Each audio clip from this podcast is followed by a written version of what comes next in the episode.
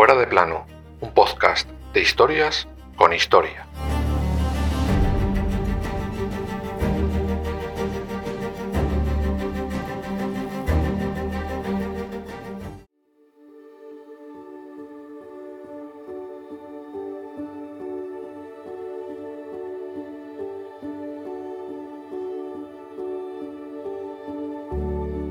Aquel 23 de junio de 1942, el ser humano descendió a los más absolutos infiernos en el segundo pabellón de Auschwitz.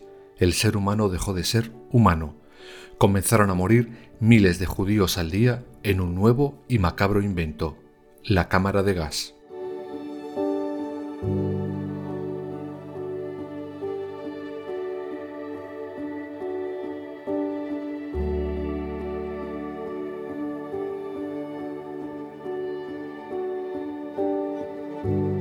Pero este diabólico engendro de la mente enferma no lo creen los nazis de la noche a la mañana. No, ni mucho menos. Llevaban un par de años diseñándolo, perfeccionándolo. Las primeras noticias que tenemos del uso de gas para eliminación de seres vivos data de finales de 1939. Por aquel entonces los nazis decidían gasear, aunque ellos utilizaban la metáfora de la eutanasia, a aquellos seres que consideraban indignos de vivir por ejemplo, personas con alguna enfermedad mental o con algún impedimento físico. En total había seis centros de matanza y en ellos se usaba gas monóxido de carbono puro. Ya en junio de 1941, cuando los nazis invaden parte de Rusia, los llamados Einsatzgruppen o equipos móviles de matanza se quejan del cansancio mental y sobre todo físico que supone fusilar diariamente a cientos de personas. Para paliar ese cansancio, pobrecitos míos, los nazis empiezan a probar con furgones de gas para sus masacres. Esos camiones, que eran herméticamente sellados con el tubo de escape hacia el interior, gasean a cientos de miles de personas. Ese mismo año se sabe, por ejemplo, que cientos de holandeses fueron ejecutados con métodos similares. También, en 1941, los nazis prueban lo que será ya la última versión de la cámara de gas con los prisioneros polacos. En total, en septiembre, son ejecutados con este método unos 850 prisioneros. Los nazis ya están probando no con monóxido de carbono, sino con un gas infinitamente más efectivo y cruel, el gas ciclón B.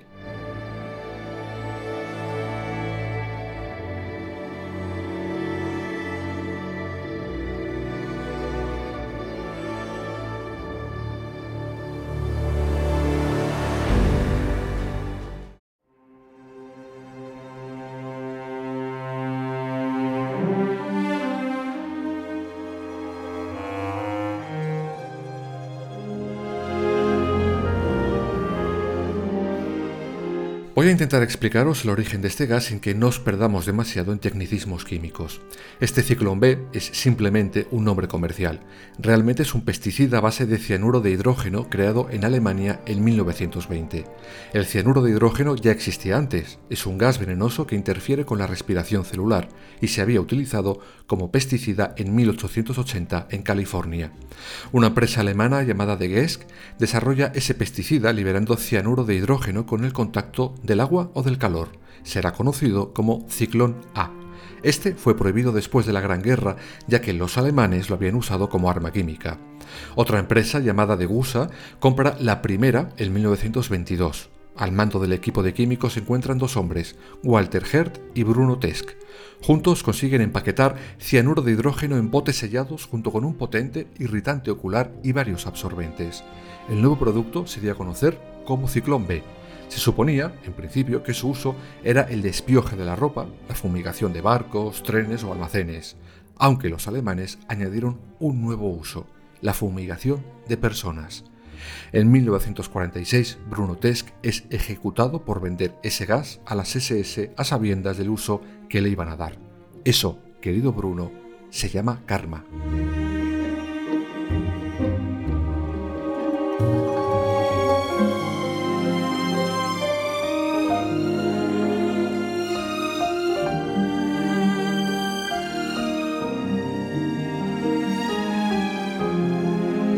Los efectos de ese pesticida, bueno, os les podéis imaginar, aunque os voy a dar algunos datos, sobre todo para esos negacionistas del holocausto o para los que se les ha olvidado que los herederos fascistas de los que hoy defienden o votan hicieron no hace tantos años, en concreto este año se cumplen 80. El ciclón B se vertía en tuberías perforadas desde el tejado. Una vez que las víctimas eran encerradas en la cámara de gas, luego ya contaremos eso con más detalle, el gas reaccionaba con la humedad ambiental interna producida por el calor de las personas allí hacinadas y éstas sufrían, en primer lugar, sofocación, luego inconsciencia, la muerte cerebral y el coma. En total podrían tardar entre 20 a 25 minutos en morir una vez que habían inhalado el veneno. Por tanto, la muerte no era ni mucho menos instantánea, era una sofocación creciente de la víctima. Un médico de las SS llamado Johann Kremer dejó buena prueba de ello. Abro comillas. Los gritos de las víctimas se oían a través de la mirilla de la puerta y estaba claro que lucharon por sus vidas. Cuando aquella cámara se abría, pasado el tiempo reglamentario y cuando no se oían ya esos gritos de desesperación, se encontraban los cadáveres por capas, como si de una mortal y cruel tarta se tratara. Debajo, los más débiles, ancianos y niños, los primeros en morir. En el medio, las mujeres. Encima, los hombres, más jóvenes y fuertes.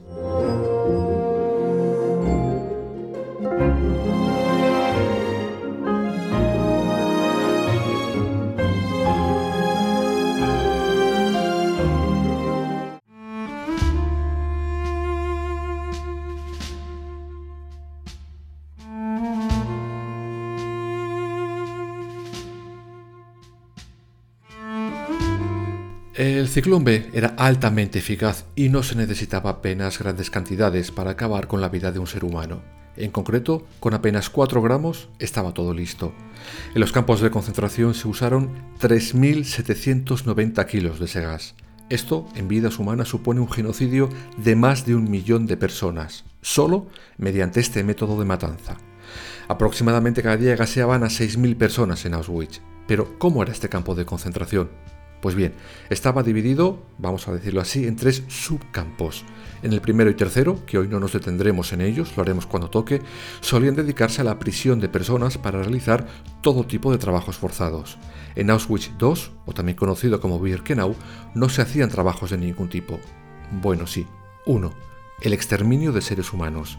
Para ello se construyen cuatro crematorios con sus correspondientes cámaras de gas cada una de las cuales podían contener a unas 2.500 personas por turno. La mayoría de los prisioneros llegan a los campos en tren, varios días de viaje sin agua ni comida. Más tarde, en 1944, los nazis construyen en los campos vías de tren para facilitar la llegada de esos convoyes de prisioneros. Algunas veces los prisioneros eran directamente dirigidos a los crematorios para ser gaseados sin más. Allí iban niños, ancianos y gente con alguna enfermedad visible.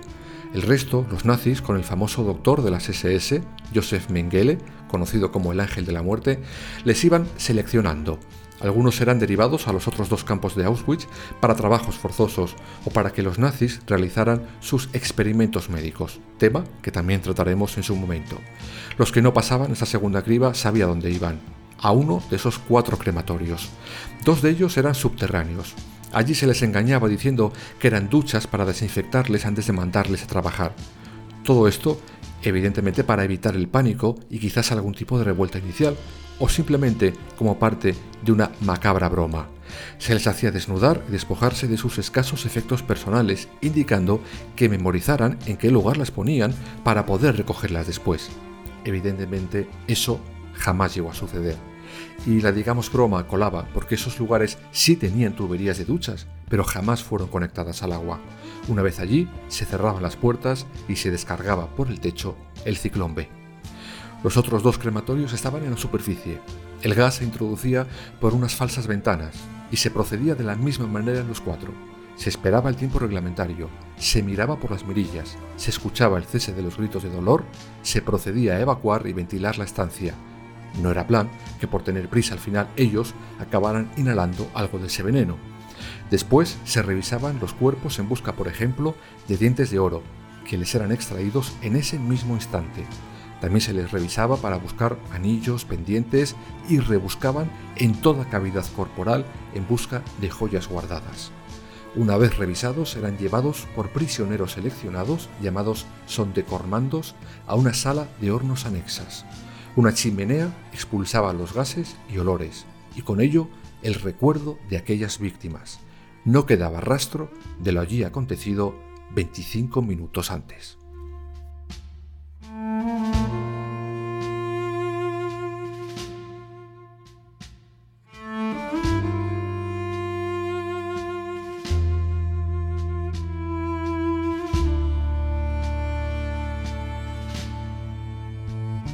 Pero ¿por qué decidieron utilizar los nazis este sistema? Pues simple y llanamente por rapidez.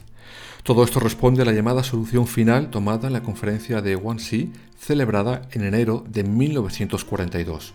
Básicamente allí se resolvió el genocidio total de la población judía europea durante la Segunda Guerra Mundial. Ya hablaremos de ello en su momento con más detalle, solo os diré que esta llamada solución final no fue un punto aislado, no, se fueron añadiendo soluciones finales a medida que pasaban los meses, todo con el mismo objetivo, la eliminación total de seres humanos. Antes os he dicho que había en los campos unos prisioneros seleccionados cuyo nombre eran sondecormandos. Pero, ¿qué era exactamente esto? Pues una vez más asistimos al punto más macabro del mundo nazi.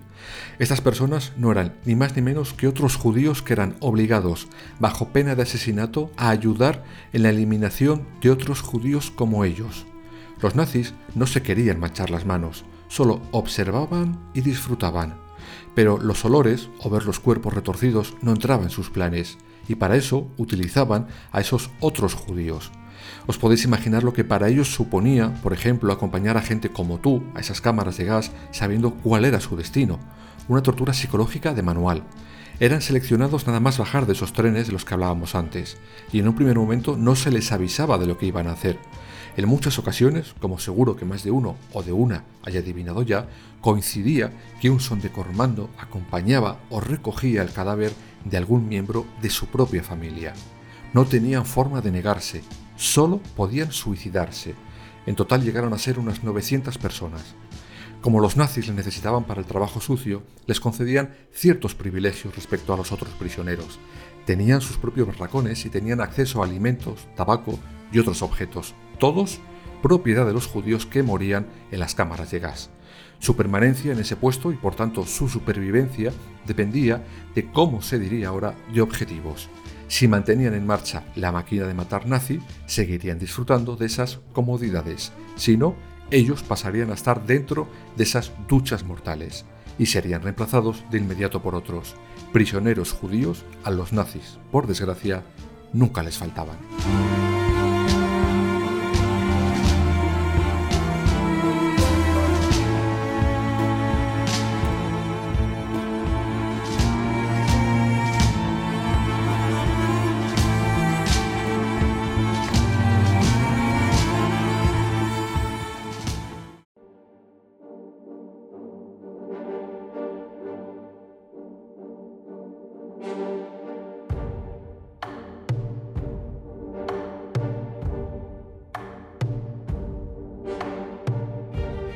Pero estos cormandos sí que llegaron a rebelarse, aunque como veremos ahora les costó caro, demasiado caro.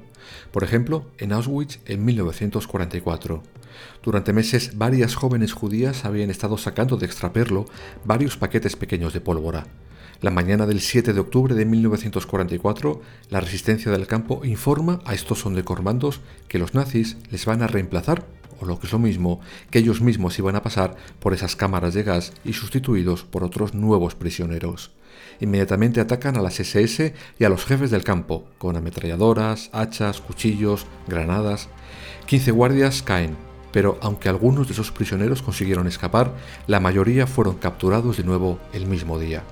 Más de 250 murieron durante el ataque, al acabar el levantamiento, otros 200 fueron obligados a desnudarse y tumbarse boca abajo antes de recibir un disparo en la cabeza. Días después, cinco de esas jóvenes fueron acusadas de proporcionar pólvora a los insurgentes y acabaron asesinadas.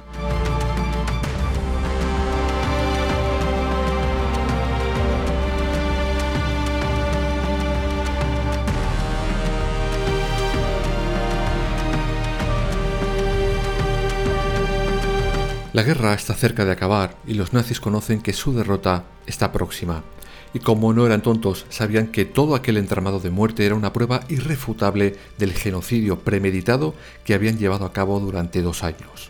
Pues bien, el 24 de noviembre de 1944, ante las noticias de la llegada del ejército ruso, las cámaras de gas son totalmente destruidas. Solo quedó una en pie, de aquel pabellón 1.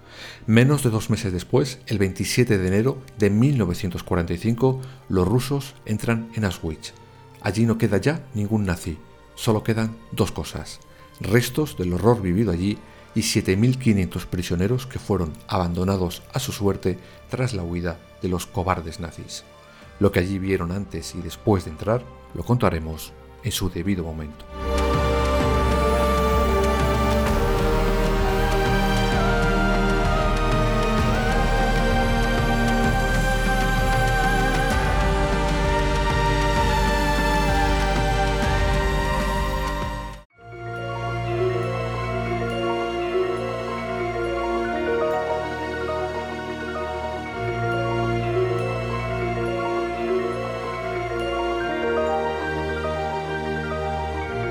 Desde ese 1942 hasta aquel 1944, más de un millón de judíos murieron en aquella trampa mortal que eran esos cuatro crematorios, aunque algunos historiadores multiplican por seis esa cifra.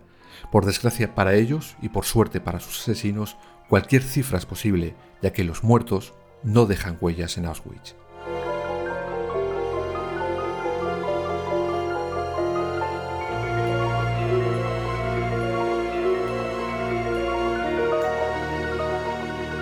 Era un lugar extraño.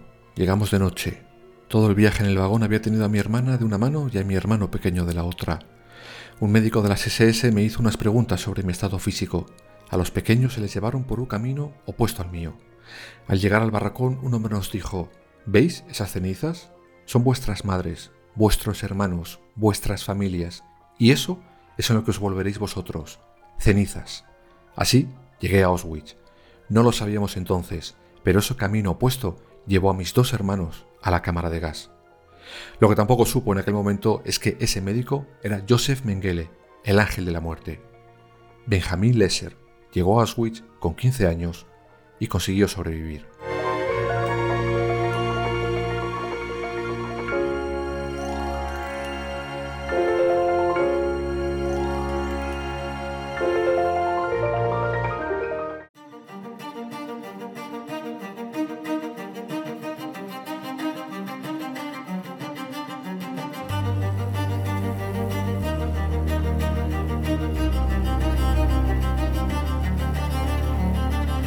Fuera de plano, suscríbete en las principales plataformas y síguenos en nuestras redes sociales, Instagram, Twitter y Facebook. Fuera barra baja de plano.